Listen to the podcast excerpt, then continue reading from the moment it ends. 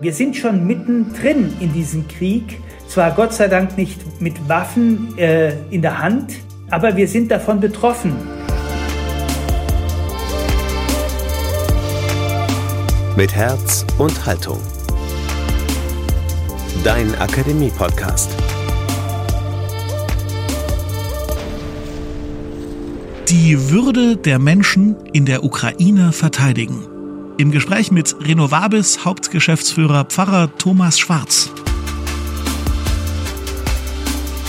Hier ist mit Herz und Haltung der Podcast aus der Katholischen Akademie im Bistum Dresden-Meißen zu den wichtigen Debatten und Themen unserer Zeit aus Kirche, Politik und Gesellschaft. Mein Name ist Daniel Heinze. Hallo und herzlich willkommen.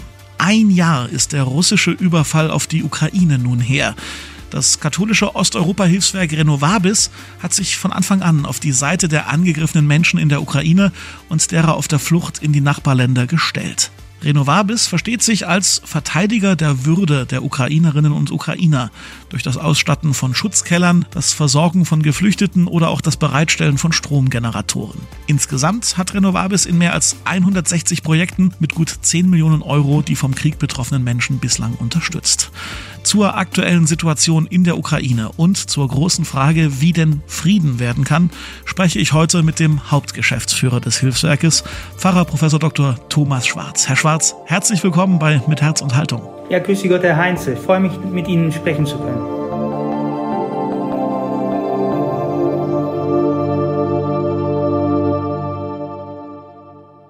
Der Ukraine herrscht nun seit einem Jahr Krieg, im Donbass sogar schon seit 2014, also seit fast einem Jahrzehnt. Viele Menschen, gerade auch in Deutschland, fragen sich, wie wird Frieden? Welche Perspektiven sehen Sie in diesem gerade ja recht festgefahren scheinenden Konflikt?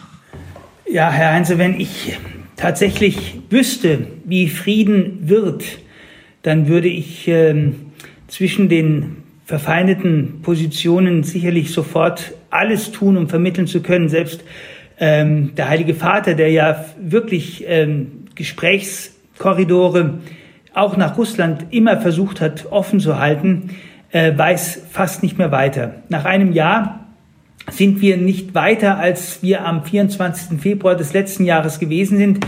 Wir stehen weiterhin fassungslos gegenüber einer, äh, einer, einer, ja, einer Übertretung des Völkerrechts, einer brutalen Invasion äh, gegenüber ein Gott sei Dank nicht wehrloses, aber doch eigentlich schuldfreies Land, ähm, äh, Nachbarland da und fragen uns, wie das in, im 21. Jahrhundert überhaupt noch möglich ist.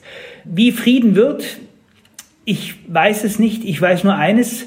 Schaden wird es nicht, wenn wir um den Frieden tatsächlich immer wieder beten, wenn wir uns klar machen, dass der Friede eben nicht die normalste Sache der Welt ist, dass Frieden nicht etwas ist, was uns sozusagen in die Kinderwiege hineingelegt wird, sondern ein ganz großes Stück Arbeit und Anstrengung äh, an dem wir arbeiten müssen. Und zwar nicht nur durch Diplomatie, sondern so wird es jedenfalls auch ähm, von vielen unserer Partner in Ost- und Mittelosteuropa wahrgenommen, durch Aufbau von Verteidigungspotenzial und durch Abschreckung. Durchaus viele in Deutschland fürchten, dass durch die Lieferung immer stärkerer Waffensysteme Deutschland noch stärker in den Konflikt hineingezogen wird. Stimmen wie der sächsische Ministerpräsident Michael Kretschmer äußern hierzu ihre Skepsis und mahnen stärkere diplomatische Bemühungen gegenüber Russland an. Das Argument, selbst bei einer Kriegsniederlage Russlands müssten Möglichkeiten zur Koexistenz in geografischer Nachbarschaft gesucht werden. Wie sollten sich die Kirchen in Ihren Augen innerhalb dieser Debatte positionieren, die einerseits ja dezidiert politisch ist, gleichzeitig für die Menschen in Deutschland ja womöglich aber auch existenziell werden könnte? Also die Kirchen sind zunächst einmal keine äh, Militärmächte.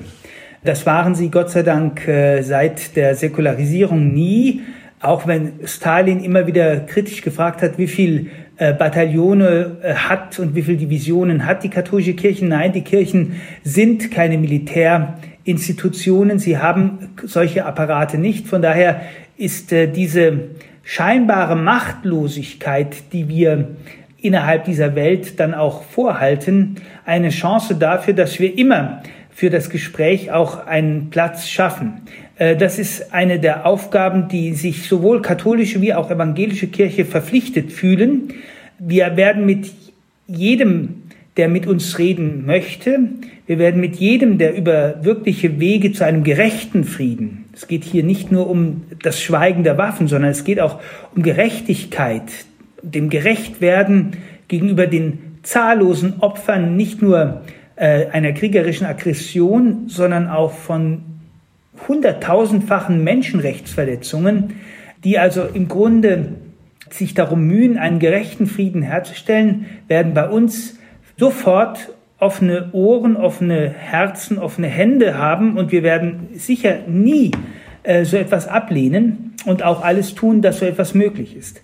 Aber davor warnen wir auch immer wieder. Es ist nicht Aufgabe der Kirchen, auch denen, die im Moment die Opfer einer Aggression sind, vorschreiben zu wollen, wie sie ihre Freiheit, ihre Würde, ihre Zukunft auf welchen Mitteln verteidigen oder gewährleisten wollen. Und deswegen äh, bin ich nicht wissender als Sie, auch ein bisschen ratlos, wie wir in äh, der jetzigen Situation ein Jahr nach dieser furchtbaren Aggression mitten in Europa. Wir müssen uns ja immer klar machen, Kiew und die Ukraine sind nicht weiter weg von Dresden, von äh, Leipzig oder von anderen Städten in Deutschland als Barcelona, ne, wo man gerne Urlaub macht, dass diese, diese kriegerische äh, Intervention, die wirklich jedes Völkerrecht vergisst und verhöhnt, müssen uns klar machen, dass wir daran zumindest eines, äh, dass wir daran uns nicht gewöhnen dürfen, dass das nicht zu einer Normalität wird, die in unserem Kontinent sozusagen zum Alltagsleben gehört. Nein, wir dürfen uns daran nicht gewöhnen.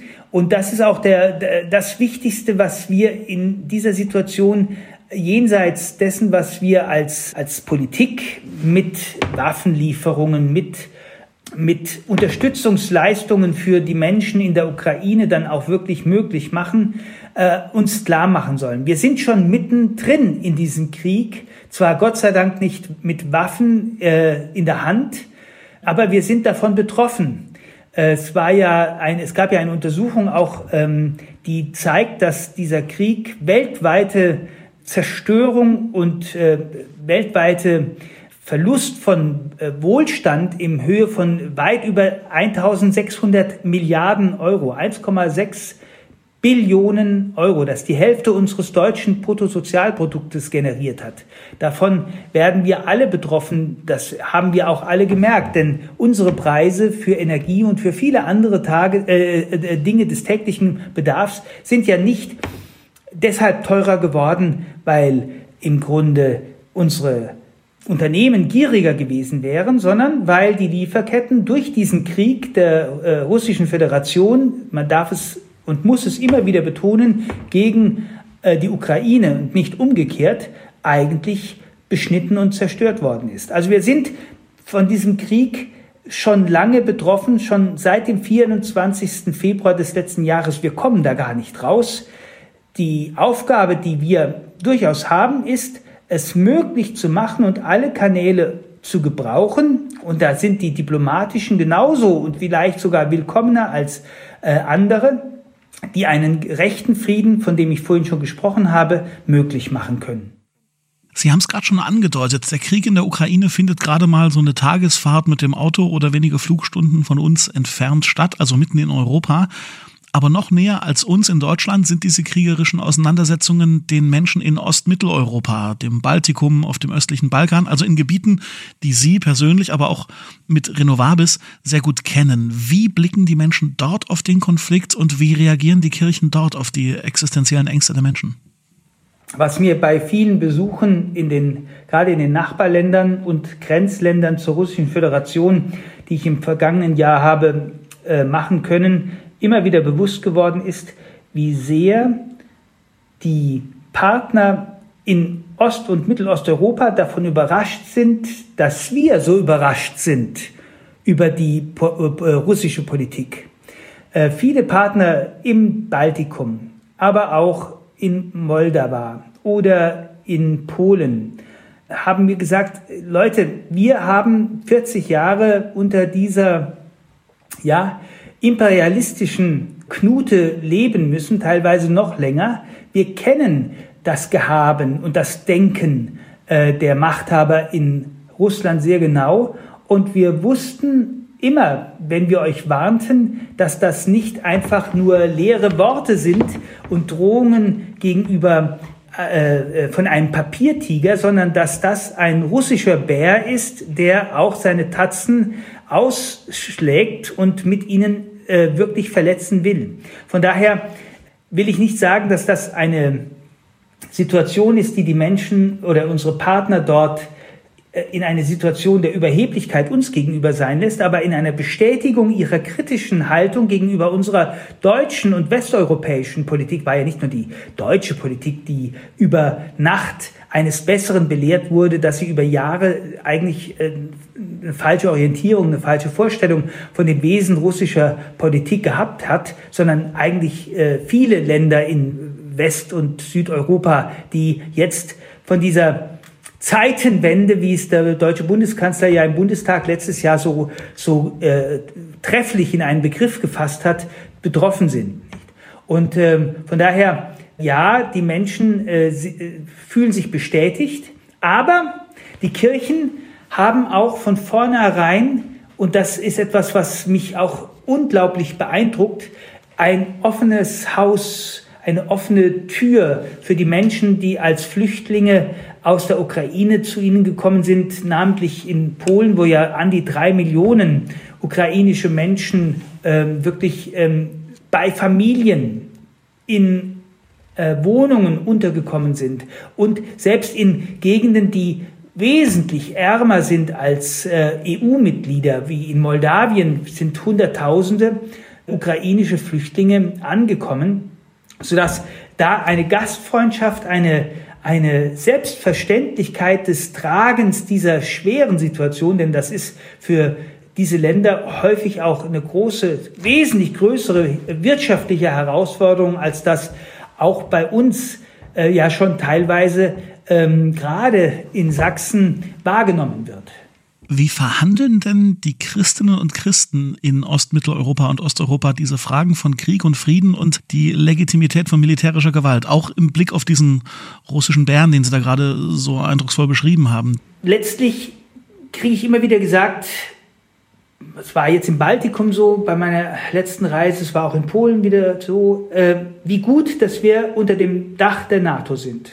Also die NATO wird von unseren Freunden in Osteuropa, die zu dieser Wertegemeinschaft und zu diesem Verteidigungsbündnis gehören, tatsächlich als der wirkliche Schutz vor einer aggressiven russischen Politik wahrgenommen, der tatsächlich mit allem Abschreckungspotenzial versehen auch ähm, die russische imperiale Strategie des sich wieder nach allen Seiten ausdehnen wollen. Es ist ja nicht nur der Westen mit der Ukraine gewesen. Denken Sie nur 2008 Georgien, äh, das ja auch äh, von russischen Kräften fast erobert geworden wäre, die dort ihre Einflusszonen gegen jedes Völkerrecht versuchen durchzusetzen.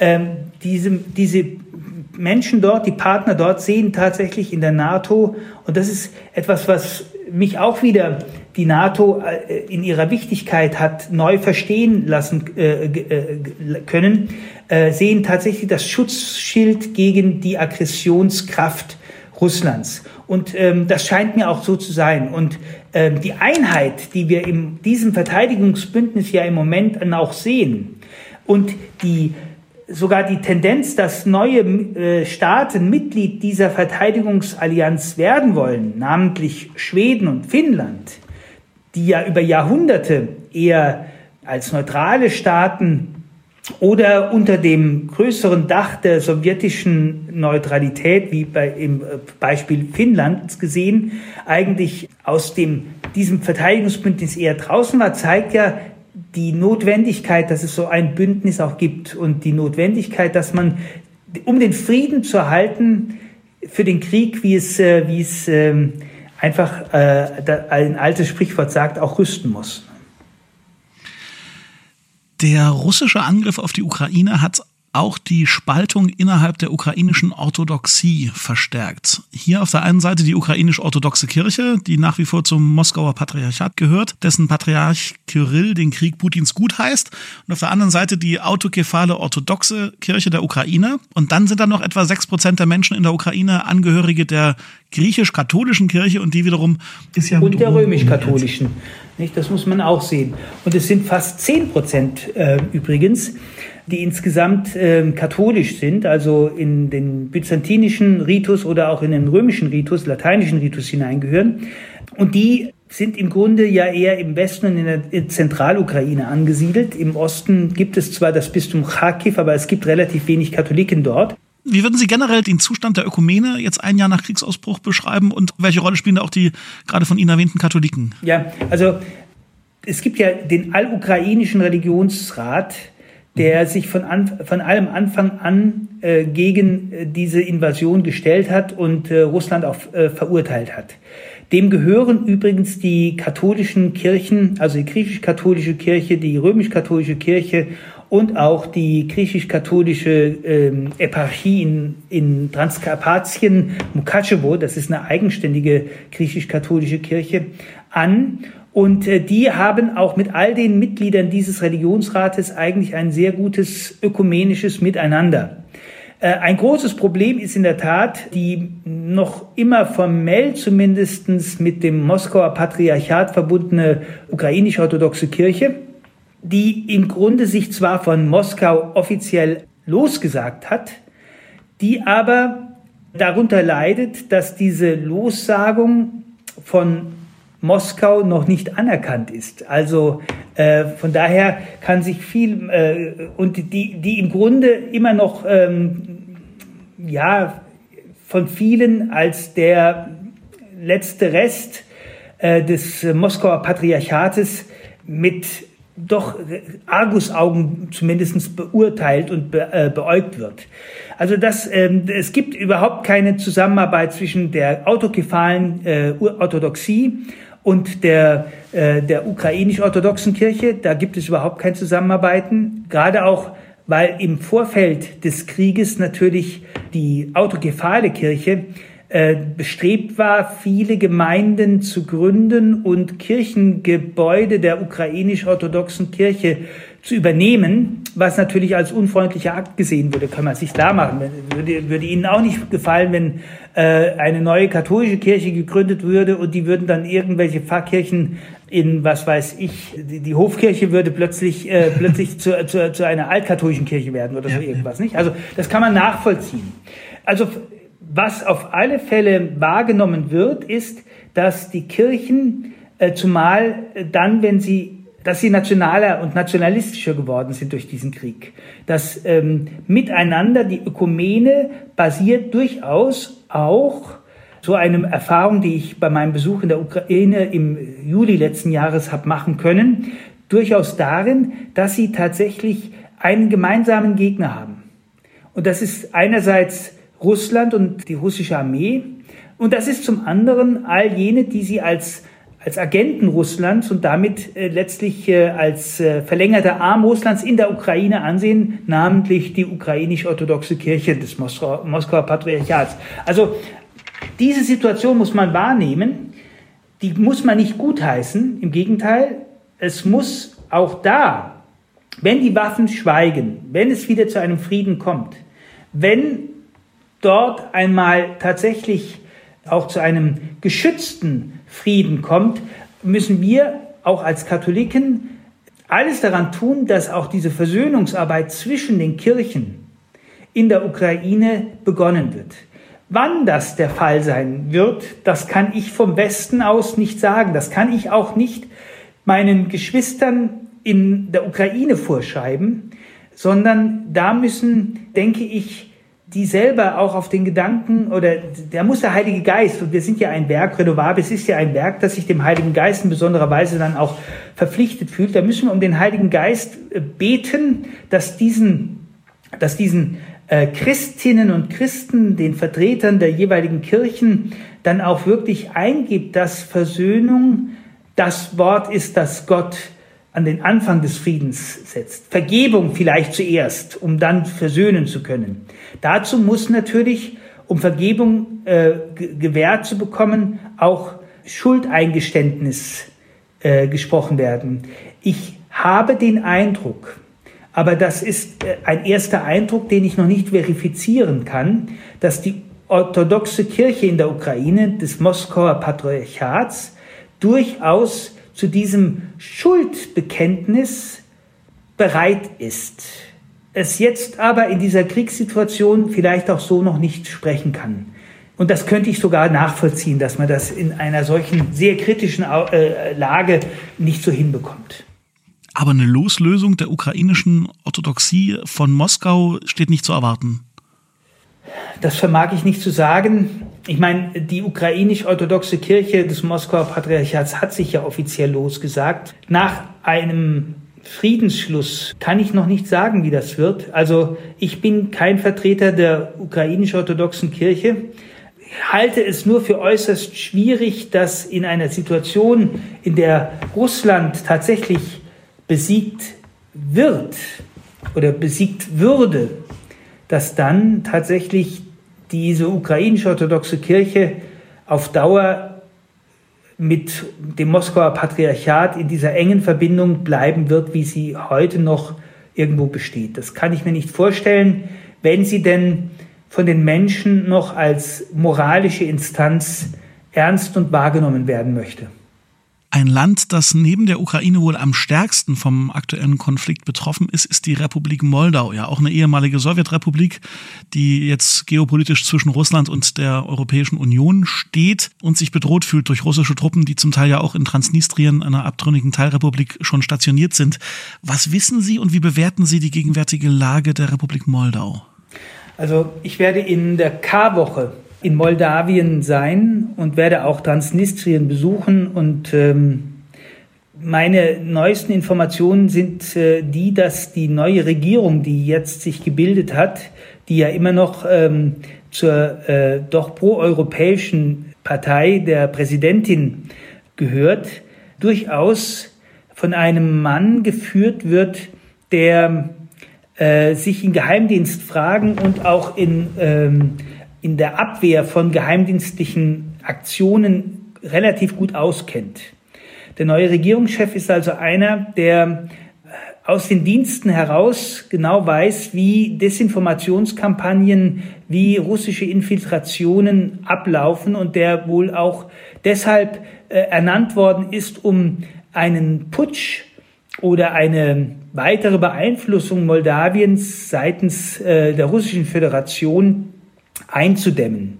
Äh, man wird das nie völlig in Moldawien verhindern können, denn noch immer hat Moldawien eine ganze Menge an Energie, äh, die es braucht, um den Winter, der dort auch kalt wird, zu, zu überstehen, äh, von Russland bekommen. Auch wenn jetzt mittlerweile schon aus Bulgarien und auch von Rumänien Lieferungen kommen. Aber die Abhängigkeit insgesamt dieser kleinen äh, Republik ist noch relativ stark. Und die, die, die politische Situation ist angesichts der Tatsache, dass ja diese, wie ich vorhin schon gesagt habe, diese Wirtschaftskrise und die inflationären Tendenzen, die es weltweit gegeben hat, äh, auch diese kleine Volkswirtschaft sehr stark betroffen hat in Zusammenschau mit den Herausforderungen im Blick auf, auf die Flüchtlinge, die sich dort auch äh, ähm, gesammelt haben, eine besonders große. Deswegen dürfen wir auch diese Länder nicht aus unserem Augenmerk herausfallen lassen. Ich sage immer, Renovabis hat zwar sehr viel für die Ukraine im Moment zu tun, aber wir sind kein Ukraine-Hilfswerk, sondern ein äh, Osteuropa-Hilfswerk oder ein europäisches Solidaritätswerk, wenn man es mal genauer äh, betrachten möchte. Und wir haben auch eine ganze Menge an Projekten in Chisinau und anderen ähm, Teilen Moldawiens, gerade in der Flüchtlingsarbeit, gerade in der Unterstützung der, der, jungen, der jungen Menschen, die dort ähm, eben auch oftmals perspektivlos sind und die zu unterstützen, dass sie eine Perspektive in der Berufsausbildung und damit im Aufbau einer Zukunft für ihr eigenes Leben sind, da werden wir nicht nachlassen.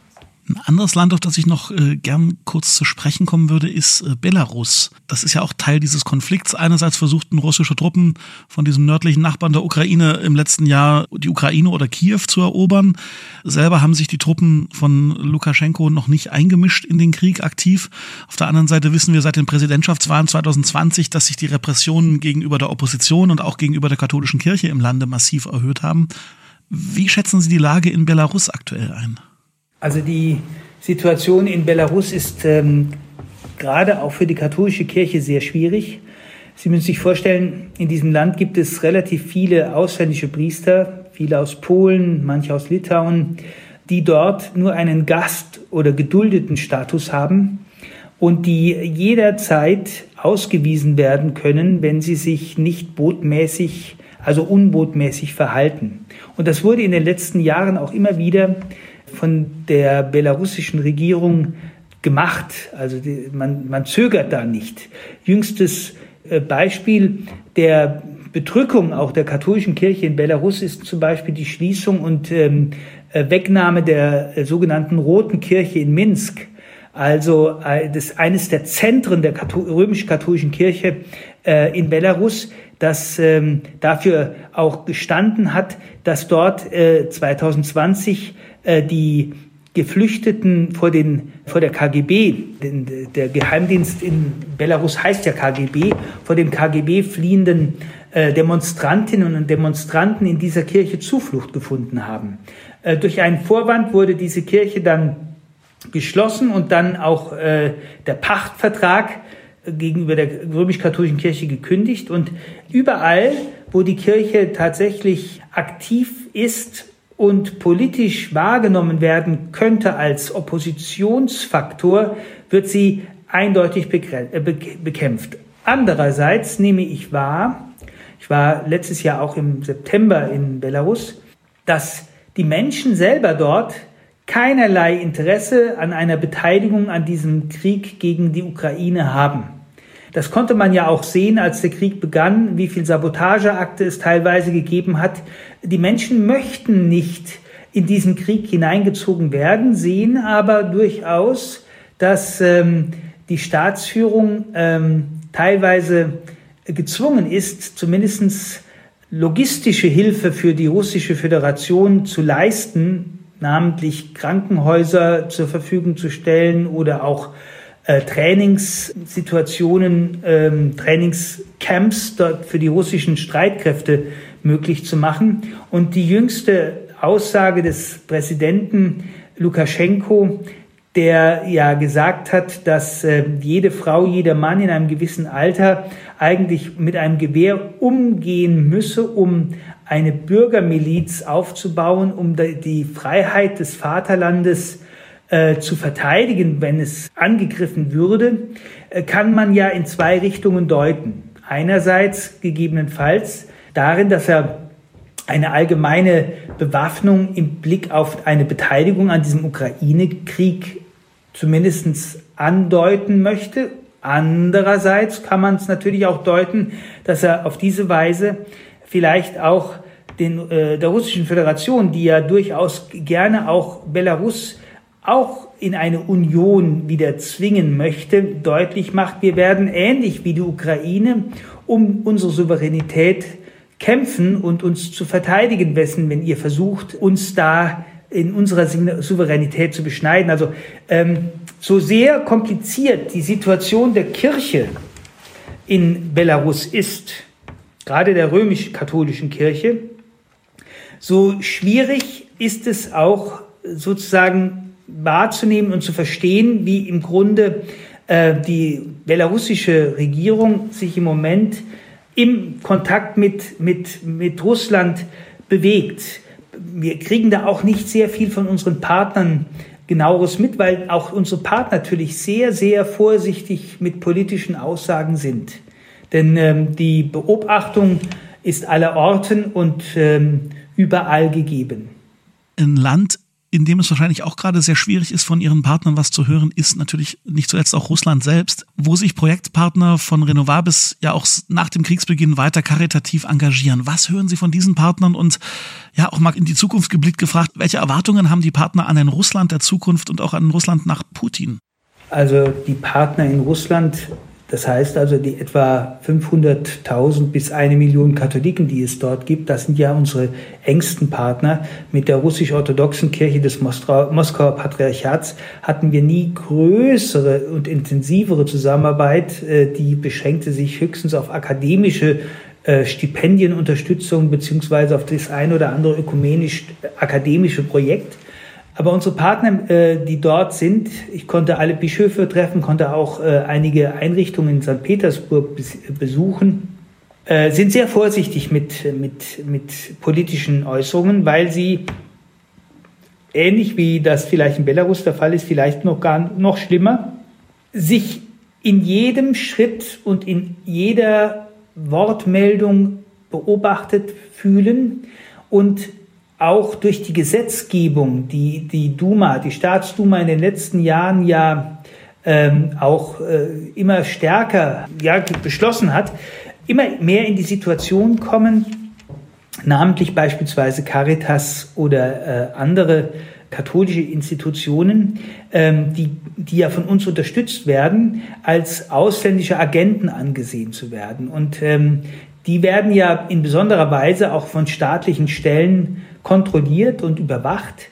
Und was mir Partner dort gesagt haben, ist, dass diejenigen Partner in der, in der, in der Zivilverwaltung, mit denen sie in den letzten Jahrzehnten sehr vertrauensvoll, zum Teil sehr gut zusammengearbeitet haben, im Augenblick so Angst davor haben, einen falschen Schritt zu gehen und durch die Unterstützung beispielsweise karitativer oder katholischer äh, Initiativen als Unterstützung ausländischer Einflussnahme in Russland oder Unterstützer ausländischer äh, Einflussnahme in Russland wahrgenommen zu werden, dass eben die Arbeit für die Menschen, die Arbeit an den Menschen, die Arbeit für die Ärmsten darunter sehr leidet. Ich habe beispielsweise ein Projekt für ähm, HIV-positive Frauen in St. Petersburg besuchen können, die es im Moment sehr viel schwieriger haben, tatsächlich auch die Medikationen zu bekommen, die sie brauchen, um diese Frauen vor dem Ausbruch dieser äh, schrecklichen äh, Krankheit zu schützen. Und zwar deshalb, weil zwar russische Bürgerinnen äh, äh, durchaus ein Recht auf solche Medikamente haben, aber viele Frauen, die an solchen, an dieser, an dieser Viruserkrankung dann auch wirklich äh, erkrankt sind, eben gar keine russischen Staatsbürgerinnen sind, sondern aus Ländern kommen, die ähm, sozusagen in der, in der Nachbarschaft Russland als, als Gastarbeiterinnen, als äh, Wanderarbeiterinnen kamen und die dementsprechend auch von den sozialen Netz, das es durchaus in Russland ja auch gibt, zwar nicht so äh, intensiv wie bei uns, aber es gibt das, äh, eigentlich nicht abgefangen werden. Und wir müssen diesen Menschen natürlich auch weiterhelfen. Das ist alles schwieriger. Äh, zumal, zudem ist es auch in Ru Russland so, dass die meisten Priester nicht russische Staatsbürger sind, sodass auch dort die, das Damoklesschwert einer Ausweisung, wenn man politisch sich äußert, sehr hoch ist und sehr, sehr scharf ist und in den Gemeinden, in denen man früher sehr vertrauensvoll, familiär miteinander äh, umging, eigentlich jetzt eine ja, Ansätze von auch äh, von Spaltung wahrzunehmen sind, weil die Jungen nicht mehr mit den Alten reden. Die Alten sind sehr stark von den äh, Staatsmedien beeindruckt und auch bespielt, während die Jungen durchaus auch VPN-mäßig unterwegs, also auch westliche äh, Seiten lesen und äh, vor, dem, vor dem Draft, vor der Einberufung natürlich auch Angst haben. Ähm, das wird von Russland auch meines Erachtens bewusst so stehen gelassen. Man könnte ja sehr leicht VPN-Zugänge streichen, aber indem man, indem man das zulässt, spaltet man äh, auch mögliche Oppositionelle und äh, nimmt ihnen damit auch Kraft, ja, in der Opposition auch äh, zu Wort zu kommen. Also von daher ist es eine ganz schwierige Situation. Wir werden aber den Menschen in Russland, auch den Menschen in Russland und den Menschen in Not, den Schwächsten, die auch Opfer dieses Krieges sind, auch als Renovabis, als äh, Solidaritätswerk weiterhin zur Seite stehen müssen, um glaubwürdig zu machen, dass es uns tatsächlich als Werk um die Verteidigung der Würde eines jeden Menschen gilt. Das ist unser Auftrag als Kirche, das ist unser Auftrag als Christen, das ist unser Auftrag als katholische Institution für Osteuropa. Herr Professor Dr. Thomas Schwarz, vielen Dank für diese Auskünfte, vielen Dank für das Gespräch und alles Gute für Ihre Arbeit mit Renovabis. Ganz herzlichen Dank für dieses äh, Gespräch mit Ihnen.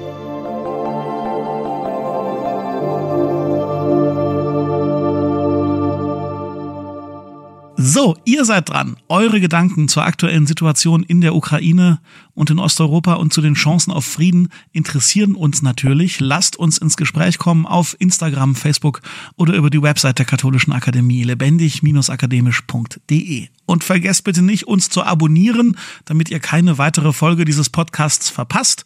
Das ist und bleibt kostenlos und lasst ein paar Sterne regnen und gebt uns eine gute Bewertung bei Apple Podcasts oder bei Spotify. Das hilft uns enorm und es freut uns natürlich auch sehr. An dieser Folge mitgearbeitet haben Thomas Arnold, Jonathan Burger, Pauline Krause und ich. Ich bin Daniel Heinze. Vielen Dank fürs Zuhören. Tschüss und bis zum nächsten Mal.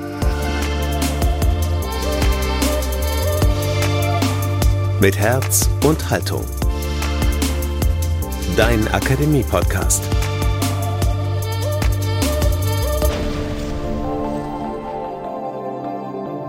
Ein Angebot der Katholischen Akademie im Bistum Dresden-Meißen.